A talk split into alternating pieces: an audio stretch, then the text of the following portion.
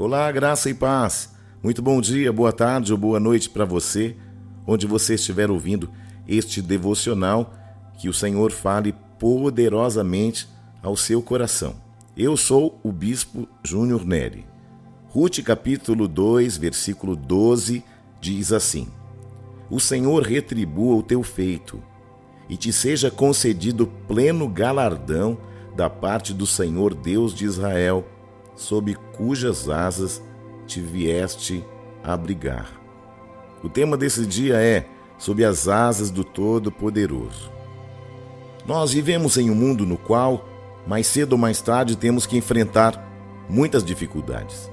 Algumas delas podemos enfrentar com nossas próprias habilidades, capacidades naturais, mas existem outras que são verdadeiros desafios. É ou não é verdade? Os quais não estamos preparados. Por quê? Porque vão além de nossas forças. Não são poucas as ocasiões em que nos deparamos com um verdadeiro beco sem saídas. Talvez você já tenha enfrentado uma situação como esta. Ruth é a personagem de destaque desta mensagem. Ela estava em uma situação difícil, sem marido, sem o sogro, sem filhos, sem povo, sem alimento, sem nada. Como diz o ditado popular, sem eira e nem beira.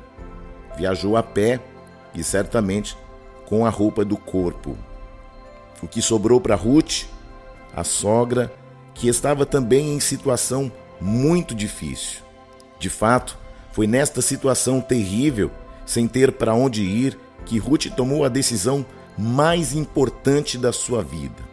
Sabe aquele momento em que você precisa tomar uma decisão e você decide em Deus a decisão mais importante da sua vida? O que Ruth fez? Ela correu para os braços do Senhor.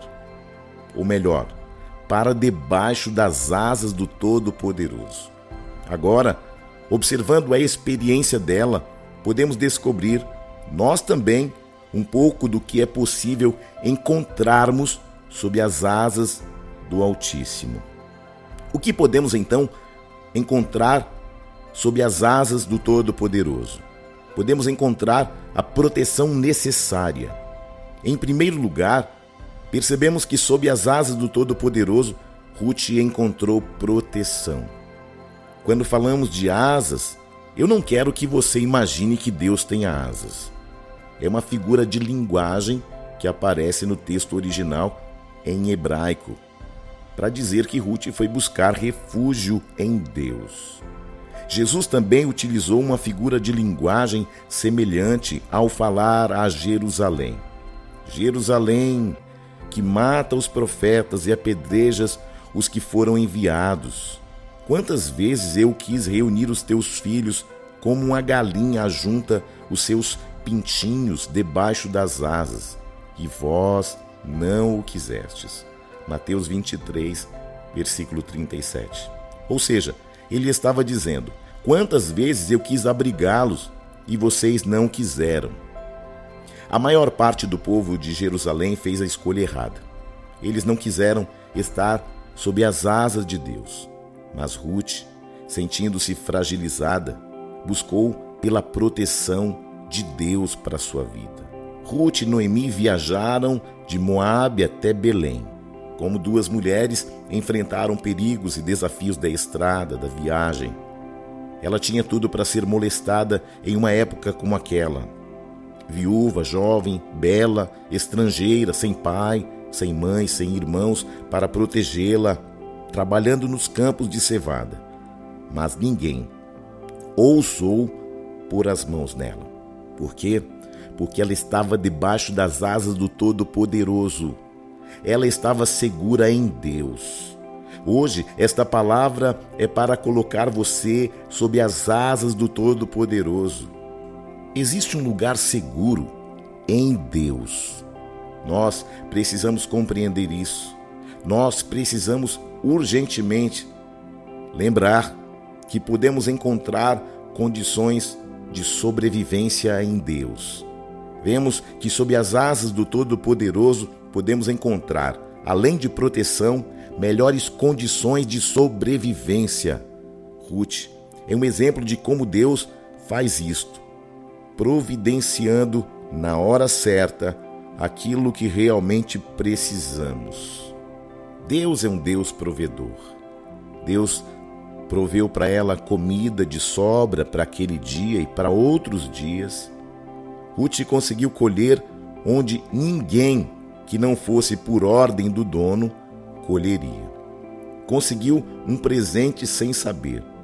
Conseguiu colher quase 25 quilos de cevada em apenas um dia, sem ter plantado nada, hein?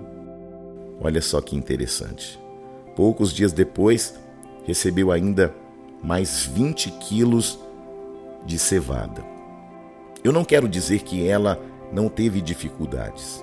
O texto mostra que ela estava em uma situação muito difícil, mas mostra também onde ela estava. Ela estava sob as asas do Todo-Poderoso. Ela encontrou melhores condições porque Deus proveu todas as coisas. Eu quero dizer a você hoje: Deus proverá todas as coisas. Se você está debaixo da sombra do Todo-Poderoso, não há de faltar coisa grande ou pequena. Por que te preocupas com o dia de amanhã? Deus, o mesmo que cuidou de ontem, hoje, também é Deus poderoso o suficiente para cuidar do seu amanhã. A questão é: você está sob as asas do Todo-Poderoso? Se você ainda não está, não perca mais tempo. Corra para debaixo das asas do Senhor, pois este é o lugar certo e seguro para quem quer estar bem. Assim como Ruth, nós também podemos encontrar melhores condições de sobrevivência sob as asas do Todo-Poderoso. Isso acontece pelo menos por dois motivos: porque Deus é um Deus provedor, e depois porque Deus nos ensina a estarmos contentes com tudo que recebemos. Um dia o rei Davi disse assim, no Salmo 63, 7: Porque tu me tens sido por auxílio, à sombra de tuas asas eu canto jubiloso. Então, meus irmãos, não percam a chance de ter uma vida melhor, mesmo diante das dificuldades. Podemos encontrar os meios para uma mudança total nele. Vemos ainda na história de Ruth que, sob as asas do Todo-Poderoso, ela encontrou meios para uma mudança total em sua vida. Deus tem uma nova história para você. Assim como a história de Ruth terminou bem, eu profetizo que a tua história terminará debaixo de uma promessa de Deus. A história começou com Ruth sem Deus, sem povo, sem parente, sem marido, sem filho, sem comida e dependente da misericórdia dos outros, humanamente falando, sem saída.